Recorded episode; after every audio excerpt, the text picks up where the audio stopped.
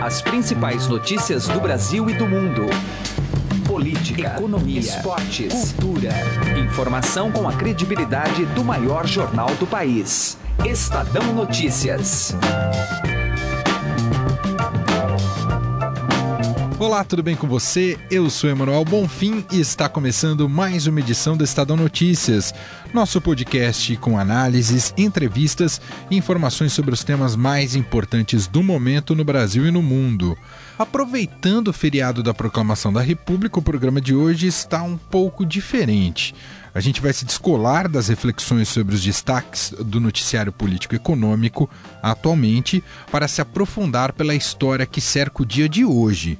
Ainda mais que o Estadão nasceu como um jornal de ambição republicana quase 15 anos antes da troca do regime. A troca do regime se deu em 1889 e o Estadão começou a circular em 1875. Nós entrevistamos o jornalista e historiador Laurentino Gomes, autor da celebrada trilogia 1808, 1822 e 1889 Falamos com ele justamente sobre as razões que levaram o Marechal Deodoro da Fonseca a proclamar a República no Brasil. Laurentino também acaba com o mito de que este processo foi pacificado. Segundo ele, para a consolidação da República morreram cerca de 30 mil brasileiros nos 10 anos subsequentes. Para completar o perfil de história do nosso programa de hoje, a gente bate um papo com o coordenador do acervo do Estadão, Edmundo Leite, para ele nos contar como o Estadão, o jornal, na época se chamava A Província de São Paulo, retratou a proclamação da República na época. Para participar do Estadão Notícias, você pode enviar um e-mail para podcast@estadão.com. Lembrando que este programa está disponível no Spotify. Basta você colocar no campo de buscas o nome do programa e passa a acompanhar todas as nossas publicações. Ouça e participe. Estadão Notícias.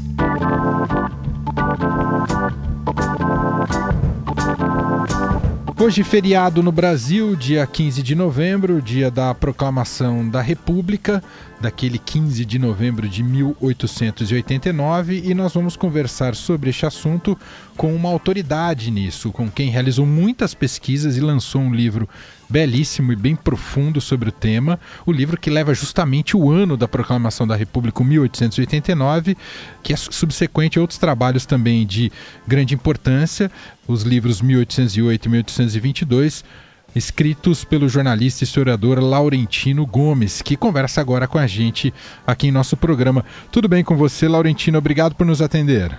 Tudo, tudo bem. Eu que agradeço. Laurentino, bom, em primeiro lugar, como qualquer fato histórico, a gente sabe que as coisas não se dão do dia para a noite. No caso específico da proclamação da República, ela começou a ser gestada há quanto tempo antes de 1889? É, um, um, marco importante do processo que levou à queda da monarquia e à proclamação da República foi o final da Guerra do Paraguai, em 1870. Eu diria que nesse ano, 1870, é, foram plantadas as principais sementes que levariam à destruição do Império. A primeira foi o início de, da chamada questão militar, que foi uma série de escaramuças, de conflitos entre as autoridades militares e o governo imperial. O, durante a Guerra do Paraguai, o Exército, as Forças Armadas ganharam muito prestígio, aumentar, os soldos foram aumentados, aumentou também o número de efetivos e principalmente muito poder político. Aliás, não é por acaso, por exemplo, que os grandes comandantes da Guerra do Paraguai, como é o caso do Duque de Caxias, é, se tornaram as referências entre as lideranças nessa época.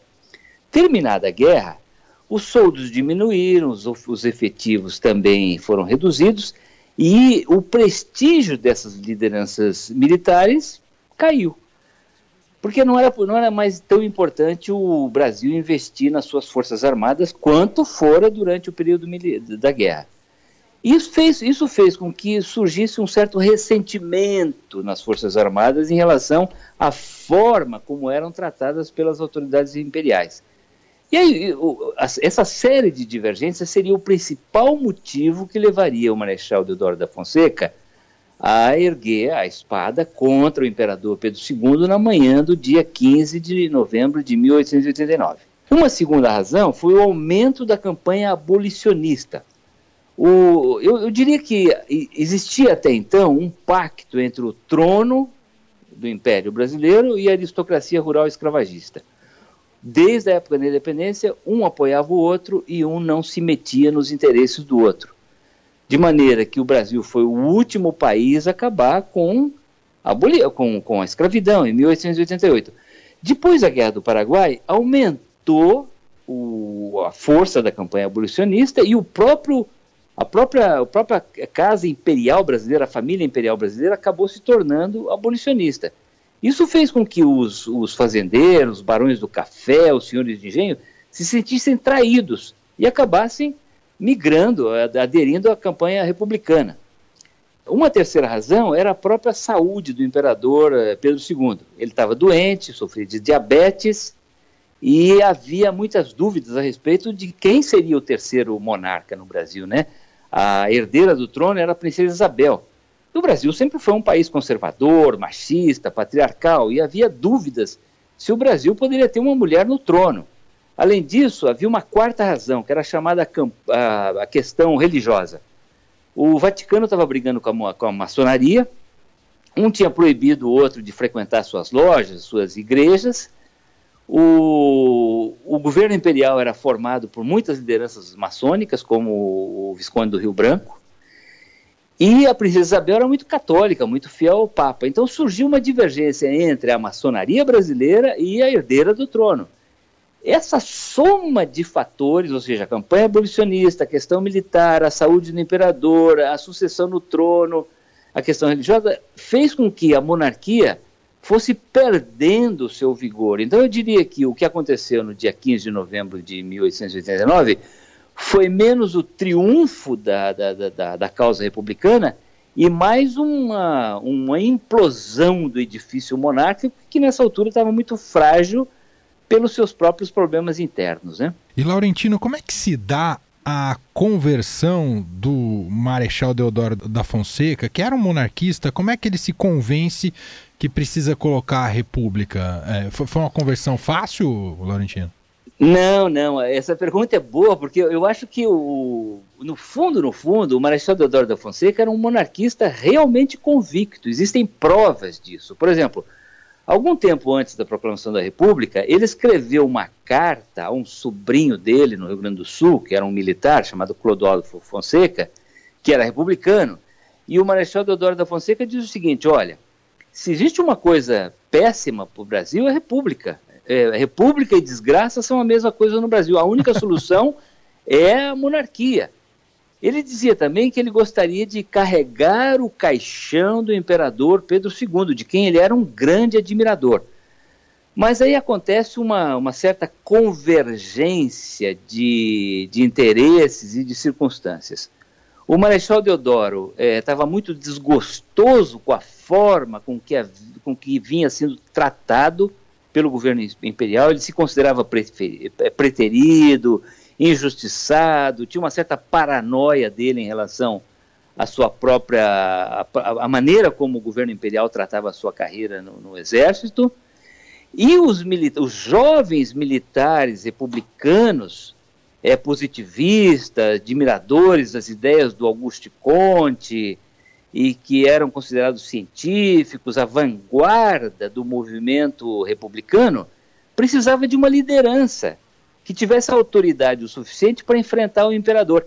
E essa liderança era exatamente o Marechal Deodoro da Fonseca. Então, essa soma de circunstâncias, de um lado, um Deodoro bastante frustrado, chateado, se considerando injustiçado, e de outro, a jovem liderança republicana em busca de um líder com credibilidade para mudar o regime, fez com que o Marechal Deodoro a revelia da sua própria vontade, das suas próprias convicções, assumisse a liderança do movimento militar que derrubou o Império no dia 15 de novembro de 1889.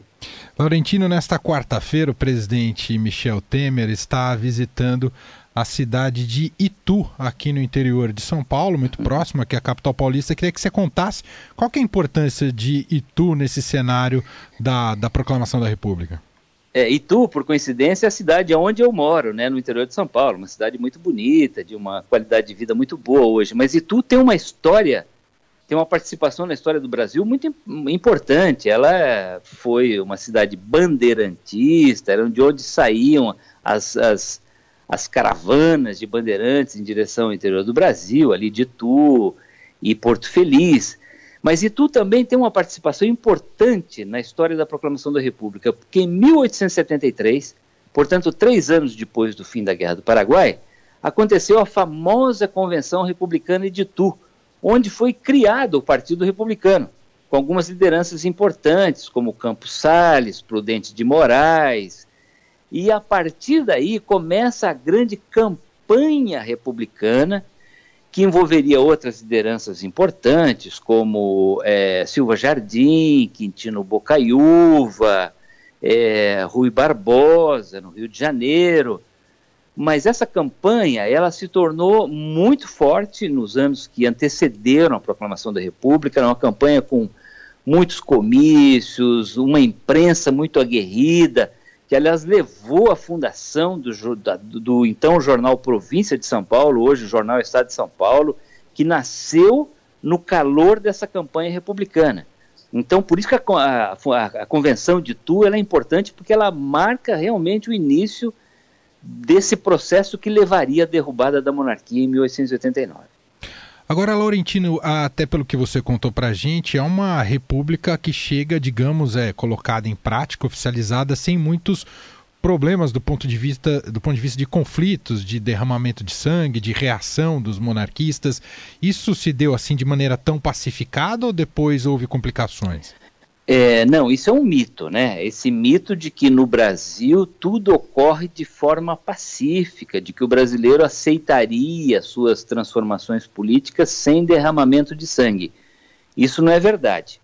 É, quando você olha a independência do Brasil, houve muita guerra no Norte e Nordeste, morreu muita gente, é, e houve muito conflito na época da proclamação da República. Se você observar os acontecimentos só da perspectiva do Rio de Janeiro, no dia 15 de novembro de 1889, realmente não houve derramamento de sangue nenhum. Não houve troca de tiros, o exército assumiu o controle rapidamente, mandou o imperador Pedro II para o exílio dois dias mais tarde, e aparentemente foi uma mudança de regime pacífico. Mas se você estender essa, essa história por mais 10 anos, durante o governo do Marechal Deodoro da Fonseca e do Marechal Floriano Peixoto, chamado de o Marechal de Ferro, aí foi uma carnificina. Nesse período morreram cerca de 30 mil brasileiros para que a República se consolidasse em Uau. três grandes conflitos, que foi a revolta da Armada, um, um movimento, é, uma rebelião na Marinha, a Revolução Federalista no Rio Grande do Sul, em Santa Catarina, no Paraná, e a famosa Guerra de Canudos, no sertão da Bahia, aliás, celebrizada pelas grandes reportagens do Euclides da Cunha para o jornal Estado de São Paulo. É, esses três conflitos que estavam é, muito ligados à ideia de consolidação da República, de, de, resolver os conflitos que surgiram naquela época a respeito das visões de como construir o Brasil no novo regime republicano, custaram cerca de 30 mil vidas. Ou seja, isso é mais, só para você ter uma ideia, é mais do que o número de pessoas que morreu durante a guerra da independência dos Estados Unidos 25 mil pessoas. Uau. E, e, e, quase o mesmo número de soldados americanos que morreram na guerra do Vietnã 50 mil, um pouco menos, né? Ou seja, a, a, houve um preço que a, que a República cobrou em sangue para se consolidar nos 10 anos depois de 1889. Laurentino Gomes, então jornalista e historiador, gentilmente atendeu a gente aqui para falar um pouco mais da proclamação da República e todo o processo histórico envolvido. Laurentino, muito obrigado pela disposição aqui, atenção com a gente. Um abraço. Tá, muito obrigado. Um grande abraço para vocês aí também. Bom, como hoje é proclamação da República, feriado nacional e uma data de muita relevância, e o Estadão tem um papel importante nessa data também, não só para o país, mas como a própria história do jornal. Eu estou recebendo aqui em nosso estúdio o Edmundo Leite, que é o coordenador do acervo do Estadão, e a gente vai contar um pouco mais como o Estadão retratou a proclamação da República na época, em 1889. Tudo bem, Edmundo? Seja bem-vindo aqui ao nosso bom, programa. Mano, prazer estar aqui. Bom, Edmundo, inclusive você me trouxe aqui uh, uma reprodução da capa do jornal na época, e era um jornal que tinha outro nome, eu não sabia disso, Edmundo. Vim aqui a província de São Paulo, da data do dia, sábado, 16 de novembro de 1889. Porque ele ainda não era o Estado, hein, Edmundo? Então, porque o Estadão ele foi fundado em 4 de janeiro de 1875. O Brasil era um império ainda, então era uma monarquia é, existia escravidão no Brasil, inclusive, então o Estadão é anterior a isso e ele chamava a província de São Paulo, que era como eram chamados estados antes, né? Então era a província de Minas Gerais, a província do Rio de Janeiro, a província de São Paulo. Então o nome de jornal é a província de São Paulo, que era o que vigorava naquele momento, né? Quando a, a República foi proclamada.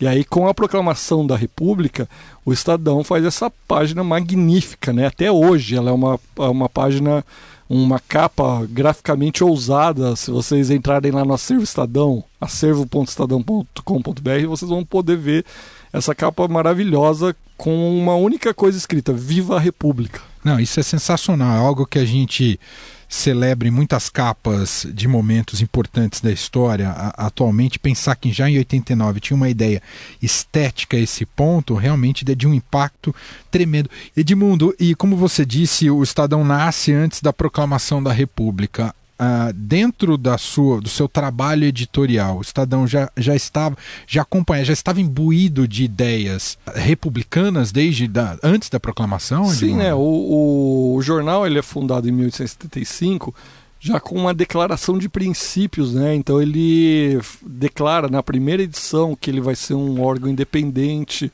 de partidos, de correntes políticas, e ele já se manifesta ali.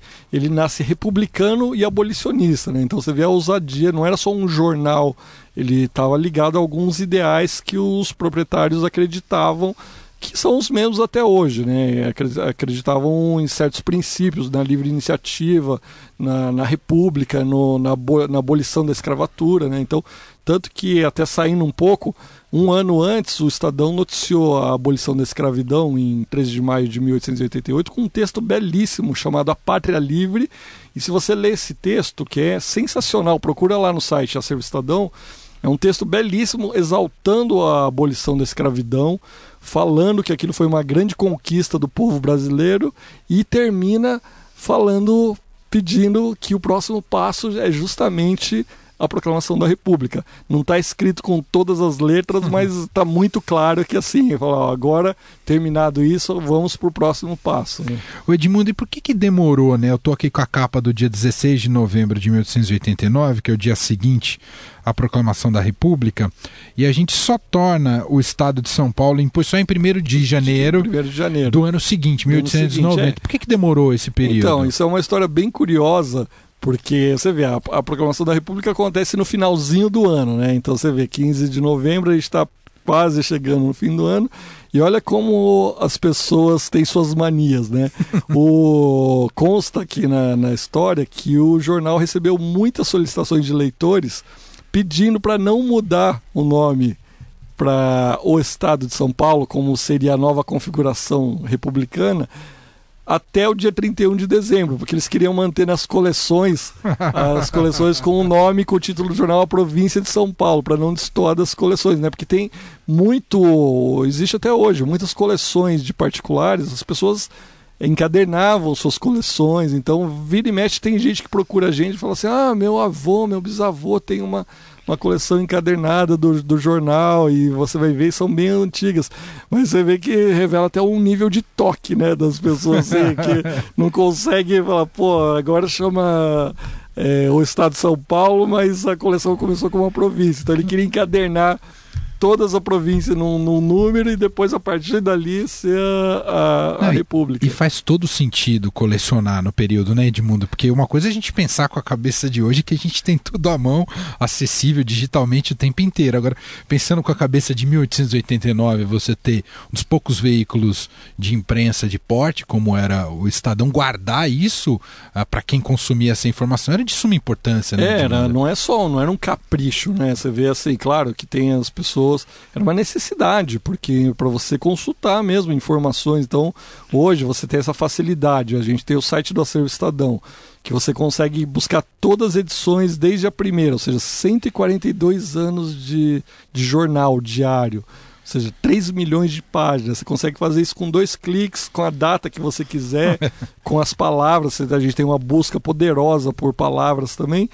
Agora você imagina em 1889, 1890, né? As pessoas, se quisessem saber das coisas, teria que guardar, porque não tinha, você não teria, não tem internet, não tinha, né, na verdade não tinha nem rádio, não existia. Exato. Assim, era um exato. outro mundo, né? Isso que as pessoas têm que é, às vezes a gente esquece disso, né? Que era, São Paulo era uma outra cidade, era uma, era uma vila praticamente ainda naqueles dias, né? Não... Demais. Edmundo Leite, coordenador do acervo Estadão, mais uma vez participando com a gente hoje para falar sobre a cobertura do Estadão no dia da proclamação da República.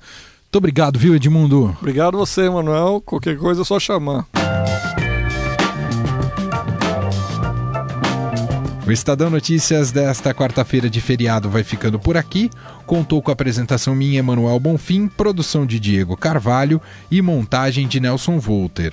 O diretor de jornalismo do Grupo Estado é João Fábio Caminuto.